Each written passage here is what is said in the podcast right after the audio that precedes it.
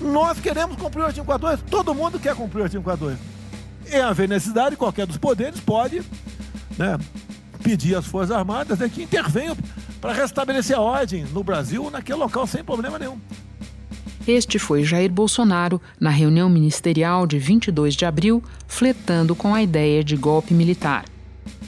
O presidente voltou a invocar esse artigo da Constituição numa postagem em rede social que serviu de combustível para mais uma manifestação contra os demais poderes.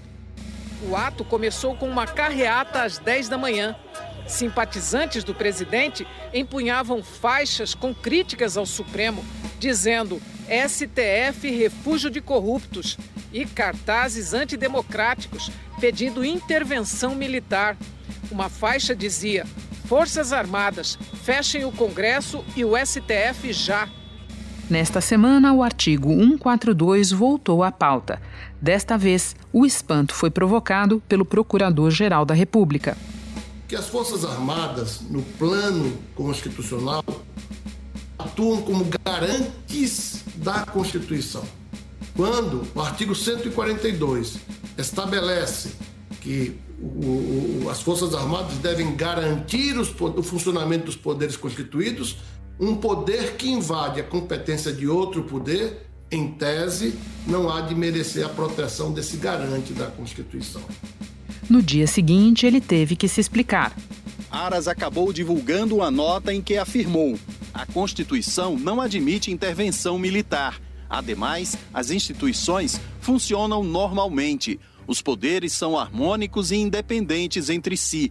As Forças Armadas existem para a defesa da pátria, para a garantia dos poderes constitucionais. Nesse ponto, entra na história a OAB. A Ordem dos Advogados do Brasil divulgou um parecer que mostra que é incorreta a interpretação de que as Forças Armadas poderiam agir como poder moderador em conflitos entre executivo, legislativo e judiciário. O parecer da OAB afirma que não há previsão para que as Forças Armadas exerçam qualquer poder moderador. A Constituição Federal não confere às Forças Armadas a atribuição de intervir nos conflitos entre os poderes em suposta defesa dos valores constitucionais. Falar em um poder moderador exercido pelas Forças Armadas não apenas é demonstração de uma hermenêutica jurídica enviesada, como também é um argumento sem qualquer lastro histórico. Da redação do G1, eu sou Renata Loprete e o assunto hoje é o artigo 142 da Constituição. Que oportunidade Jair Bolsonaro enxerga nesse texto e o que ele de fato estabelece sobre atribuições e limites das Forças Armadas? Neste episódio, eu converso com o diretor da Escola de Direito da Fundação Getúlio Vargas de São Paulo e professor de Direito Constitucional Oscar Vilhena. Antes, vamos a Brasília ouvir o relato do jornalista da TV Globo, Márcio Falcão. Quinta-feira, 4 de junho. Márcio, eu te peço que comece nos lembrando do que se tratava na reunião ministerial de 22 de abril, quando o presidente falou no artigo 142. Renata, eu acho que vale lembrar ainda que essa é aquela reunião que o ex-ministro Sérgio Moro apontou como prova de que o presidente Jair Bolsonaro tentou interferir na autonomia da Polícia Federal e que a gente viu ali uma série de declarações impróprias, né, do presidente e dos ministros. A pandemia vai passar, mas governadores e prefeitos responderão processos e nós vamos pedir, inclusive, de governadores e prefeitos. E nós estamos subindo o tom. E discursos estão chegando. Nosso ministério vai começar a pegar pesado com governadores e prefeitos. Nunca... Eu, por mim, botava esses vagabundos todos na cadeia. Começando no STF. Eu percebo que tem, assim, tem um jogo que é jogado aqui, mas eu não vim para jogar o jogo. Eu vim aqui para lutar. E o presidente vinha falando, reclamando um pouco da postura da Ordem dos Advogados do Brasil, que inclusive é responsável pelo parecer contra o poder moderador das, das forças. Segundo ele, a entidade estava com frescura para abrir um processo de impeachment porque ele dizia que tinha testado negativo para o coronavírus, mas se recusava em apresentar os documentos, né? E aí o presidente depois engata dizendo que esteve recentemente em uma manifestação no QG do Exército e que por lá os apoiadores dele defendiam um novo AI-5 e o fechamento do Supremo. Os manifestantes levavam cartazes com mensagens contra a democracia e proibidas pela Constituição. Eram contra o Supremo Tribunal Federal, contra o Congresso, defendendo uma intervenção militar e pedindo a volta do AI-5. Uma das faixas da manifestação de hoje dizia, abre aspas, intervenção militar com Bolsonaro no poder, fecha aspas. Até em cima do que eu falei, em frente ao Forte Apache. Eu sou o chefe supremo das Forças Armadas. Ponto final. O pessoal estava lá, eu fui lá, dia do Exército. E falei algo que eu acho que não tem nada demais. Mas a repercussão é enorme. Oh, AI-5. Cadê o AI-5? Acabou com a... O AI-5 não existe, não existe adicional no Brasil mais. É uma besteira. Artigo 142. É um pessoal que não sabe interpretar a Constituição. Ele ressalta, no entanto, que ele não, não liga para isso, que ele não está, é, não apoia essa, essa, esse tipo de manifestação. Ah, bom. Mas aí ele diz o seguinte: a gente tem que cumprir o artigo 142 da Constituição. E ressalta: qualquer poder pode pedir às Forças Armadas para intervir e restabelecer a ordem no Brasil. E ele pede ainda que os ministros tirem a cabeça da toca e sugere que esse artigo prevê uma suposta autorização constitucional para as Forças Armadas reestabelecerem a ordem no Brasil. Bom, antes de a gente seguir com o pensamento do presidente Bolsonaro, vamos fazer uma parada para explicar o que diz exatamente o artigo 142, Márcio. Olha, esse artigo 142 ele regulamenta o papel das Forças Armadas, que é composta pelo Exército, pela Marinha e pela Aeronáutica. Segundo esse artigo, são três as funções das forças: a defesa da pátria, a garantia dos poderes constitucionais e ainda garantir a lei e a ordem ao ser acionada por qualquer dos poderes. A confusão sobre esse artigo ela surgiu ali justamente com a interpretação de um dos principais juristas do país, que é o professor Ives Gandra. Ele defendeu que as Forças Armadas têm poder moderador, se ocorrer um conflito com o poder que as convoca. E essa interpretação, então, passou ali a alimentar esse discurso dos aliados do presidente, né? Pedindo a intervenção militar no Supremo. Filhos e tal. Isso. E, e eu apurei, inclusive, que o professor Ives Gandra começou a lançar essa tese lá em 2018, quando ele apresentou ali para o ex-comandante do Exército General, o general Vilas Boas, que é um dos principais conselheiros do presidente. Acho que boa parte vai lembrar ali que ele chegou próximo do julgamento de um habeas corpus do ex-presidente Lula no Supremo, a falar que poderia intervir no Supremo. Sim, numa fala que foi duramente criticada, né, Márcio? Justamente. A manifestação do comandante do Exército foi feita em duas mensagens numa rede social. Sem citar o julgamento do habeas corpus do ex-presidente Lula pelo Supremo, o general Eduardo Vilas Boas disse que o Exército brasileiro julga compartilhar o anseio de todos os cidadãos de bem, de repúdio à impunidade e de respeito à Constituição, e se mantém atento às suas missões institucionais. Ele chegou a receber o apoio de alguns generais da Ativa, o que foi considerado ainda mais grave. As reações negativas foram imediatas e vieram de vários setores. Então ali já tinha essa ideia de que haveria essa, essa interpretação elástica da Constituição para defender esse poder moderador das forças. Márcio, outro elemento importante para a nossa conversa, me parece, é a lembrança de que desde março, portanto, desde antes da reunião ministerial e depois dela, isso continuou, o presidente Jair Bolsonaro criou o hábito de comparecer a manifestações contra o Congresso, contra o Supremo, com pedidos é, ao arrepio da Constituição de fechamento desses poderes, certo? Sem dúvida. Acho que nos últimos sete fins de semana, o presidente ele participou dessas manifestações, né? E nos últimos dois fins de semana, inclusive, ele foi de helicóptero sobrevoar a Praça dos Três Poderes, gerando ali um custo para os cofres públicos, né? E, e, ele tem ali, por mais que ele tente se deslocar dessa, desses pedidos de intervenção, ele tem um, ele, a participação dele é vista como um, um, uma fase de, de para inflar essas, esses atos né, contra o Supremo e também contra o Congresso. No domingo de manhã, mais manifestação pró-governo. Pouco antes de meio-dia, o presidente Jair Bolsonaro deixou o Palácio da Alvorada de helicóptero, sobrevoou a praça e do alto acenou para os apoiadores. A aeronave pousou e o presidente foi ao encontro dos manifestantes. Márcio, a interpretação do Ives Gandria foi solitária entre os juristas e acabou ficando muito claramente associada às próprias Forças Armadas, como você mesmo explicou aqui. Mas a confusão aumentou quando, nesta segunda-feira, um dia depois do presidente Bolsonaro participar de mais um ato antidemocrático, o Procurador-Geral da República também falou do artigo 142. Conta pra gente como é que ele entra nessa história. Renata, se o clima já não estava muito bom ali com o executivo, caiu muito mal no Supremo essa declaração ali do PGR, né, no programa do Bial. Ele afirmou que o artigo 142 prevê que, em casos de conflitos, os militares devem garantir o funcionamento dos poderes constituídos. A fala provocou uma repercussão negativa e obrigou o Aras a recuar e divulgar uma nota dizendo que a Constituição não admite intervenção militar. Nesse novo texto, ele também fez questão de deixar claro que as Forças Armadas existem para preservar a democracia participativa.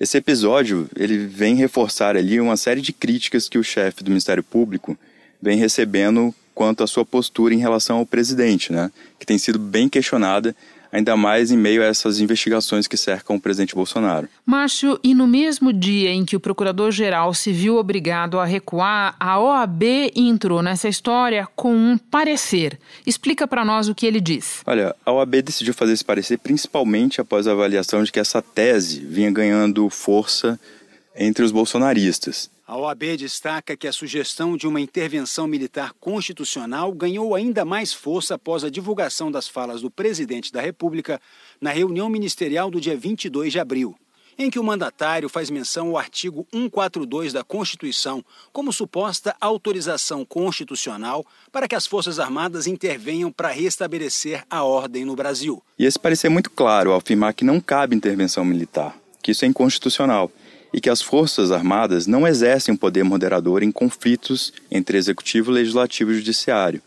Esse texto afirma que as Forças Armadas não são um quarto poder e que nenhum poder tem mais legitimidade para convocar as forças do que o outro. A própria Constituição Federal estabelece que os poderes devem agir de forma harmônica e independente e que o judiciário é o guardião da Constituição, é que verdadeiramente esse sim é, é, o poder maior. Não há poder moderador das Forças Armadas, na medida que as Forças Armadas não são um poder. E também não, não fica estabelecida na Constituição nenhuma hierarquia entre os poderes, entre o Executivo, o Legislativo e o Judiciário.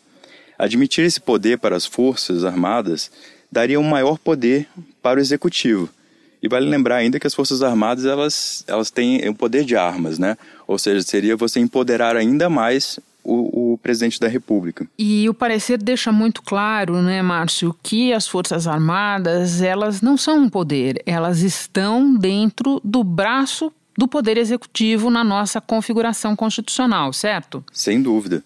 E, e eles reforçam bem esse poder que os três poderes, nessa prerrogativa, que os três poderes têm para acionar as forças, né? Ou seja, não é um, um, algo exclusivo do presidente, do executivo, né? E eles fazem questão ainda de, de dizer que a Constituição é, prevê que se o presidente descumpre as leis, a ordem constitucional, pode ser alvo de processo por crime de responsabilidade. Né? Márcio, e do que você pôde apurar entre declarações públicas e avaliações de bastidor, como é que toda essa confusão em torno do artigo 142 repercutiu em Brasília? Essa discussão provocou um, uma série de conversas nos bastidores, principalmente porque pesou bastante ali para os ministros do Supremo o fato de que o presidente Bolsonaro foi acompanhado do ministro da Defesa, o Fernando de Azevedo e Silva. A última manifestação pró-fechamento do Congresso, pró-fechamento do Supremo, no domingo passado, certo? Isso, essa mesmo. Ele sobrevoou, saiu em capas de jornais, é, ele ao lado do presidente no, no, no helicóptero. Então isso foi visto, muito mal visto dentro do Supremo, porque deu fizeram a leitura de que isso representava que as Forças Armadas estavam justamente apoiando essas manifestações, né? E os ministros é, fizeram questão de mandar recados para o ministro da Defesa, dizendo que pedindo mais uma postura mais contida, né? Que os militares não podem é, participar desta forma de atos que pedem o fechamento do Congresso e do Supremo. Sendo que o próprio ministro da Defesa se viu obrigado, também ele, a soltar uma nota, a se explicar, né? Pois é, já tem sido recorrente, né? Recentemente ele também, após declarações do próprio presidente Bolsonaro, é, atacando ali o sistema de justiça e, e também falando sobre a questão do artigo 142, o próprio ministro da Defesa soltou uma nota para dizer que, olha, as forças não, não compactuam com, com qualquer é, virada da ordem constitucional. Márcio, hora de conversar com o professor Oscar Vilhena, mas antes me despeço de você. Muito obrigada pelas informações, bom trabalho aí. Obrigado, Renato. Oscar, essa discussão toda em torno do artigo 142 diz respeito ao papel das Forças Armadas na relação com os três poderes, se elas poderiam ou não exercer uma função moderadora. Embora a maioria dos estudiosos diga que não, apoiadores do presidente Bolsonaro se fixaram nos últimos dias numa interpretação em contrário do jurista Ives Gandra Martins. Você pode nos dar a sua avaliação sobre isso? Eu discordo integralmente da interpretação dada pelo professor Ives Gandra da Silva Martins. Né? Uh, a ideia de poder moderador, ela estava expressa na nossa Constituição de 1824, cabia ao imperador. Portanto, a ele cumpria essa função de resolver conflitos entre os poderes. Né? Com a Constituição de 1891, isto é eliminado, quer dizer, essa ideia de um quarto poder que se sobrepõe aos outros, ela deixa de existir e parte dessa função é transferida para o Supremo Tribunal Federal. Ah, você tem lá Rui Barbosa e tantos outros que descreveram isso. Há, há um debate em torno da absorção, não de uma posição de supremacia do judiciário sobre os outros, mas sim da determinação de que, havendo conflito onde haja interpretação sobre a regra constitucional, cabe ao Supremo e ninguém mais dar a última palavra. Né? Eu acho que a grande confusão, Renata, que surge é porque nós temos um texto bastante importante de ciência política do professor Alfred Steppen, né, que é um texto muito crítico. Ele fala: apesar das Forças Armadas não terem uma função legal, né, nenhuma das constituições republicanas brasileiras atribuiu a ele esse papel, Tá? Ele, em muitos momentos da vida republicana brasileira, interferiu, é, eventualmente para derrubar presidentes, para apoiar outros presidentes, porque as Forças Armadas brasileiras eram muito politizadas. Então, o professor Alfred Steppen fala que eles assumiram indevidamente uma posição moderadora ao longo uh, da, da, Primeira República até 1964. Né?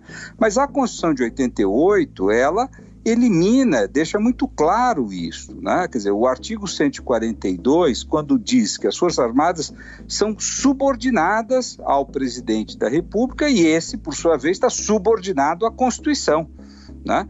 Tanto que o emprego das Forças Armadas numa situação de guerra, numa situação de estado de emergência, estado de defesa, ela tem que estar sempre autorizada pelo parlamento. E elas só podem agir quando provocadas pelos demais poderes de acordo com um rigoroso procedimento estabelecido pela Constituição. Né? Então, é, me parece um, um, a leitura que se fez do artigo 142 é absolutamente inadequada. Oscar, na famosa reunião ministerial de 22 de abril, Bolsonaro fez menção ao artigo 142 para dizer que seria facultado a qualquer poder, em caso de necessidade, pedir intervenção das forças.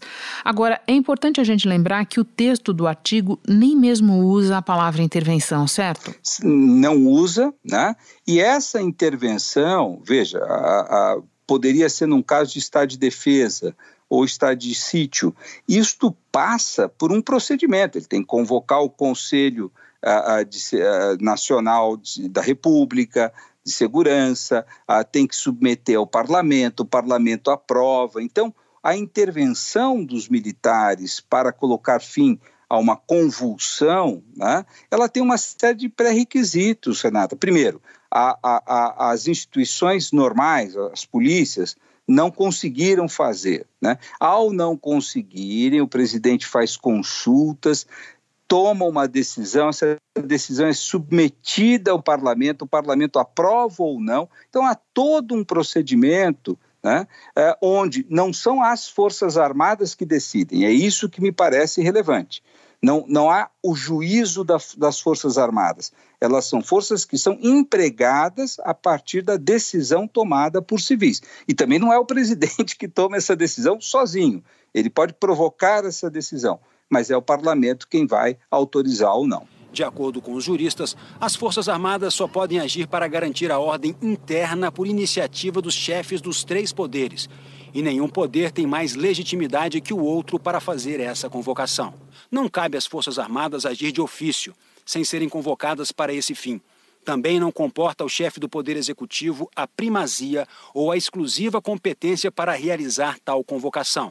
A provocação dos poderes se faz necessária e os chefes dos três poderes possuem igual envergadura constitucional para tanto. Oscar, me parece uma boa hora para a gente analisar em que contexto político o artigo 142 voltou a frequentar as conversas. O contexto que me parece muito, muito preocupante tá, é um contexto onde nós temos uma pandemia, onde milhares de pessoas estão perdendo as suas vidas, onde nós temos uma crise econômica gravíssima e onde o governo, ao invés de tomar medidas de coordenação para enfrentar esses problemas que a sociedade brasileira tem, né, que são problemas agudos, ele uh, uh, prefere criar atrito com outros poderes. Né? É isso que nós temos assistido de maneira cada vez mais intensa.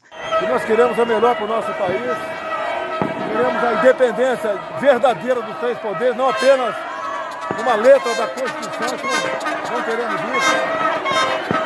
Chega de interferência, não vamos admitir mais interferência. É claro isso. Acabou a paciência, vamos levar esse Brasil para frente. Então, a, a, preocupação, eu acho que não só minha, mas de muitas pessoas que estão observando a, a, o que ocorre na política brasileira hoje, é a tentativa de criar uma crise institucional. Né?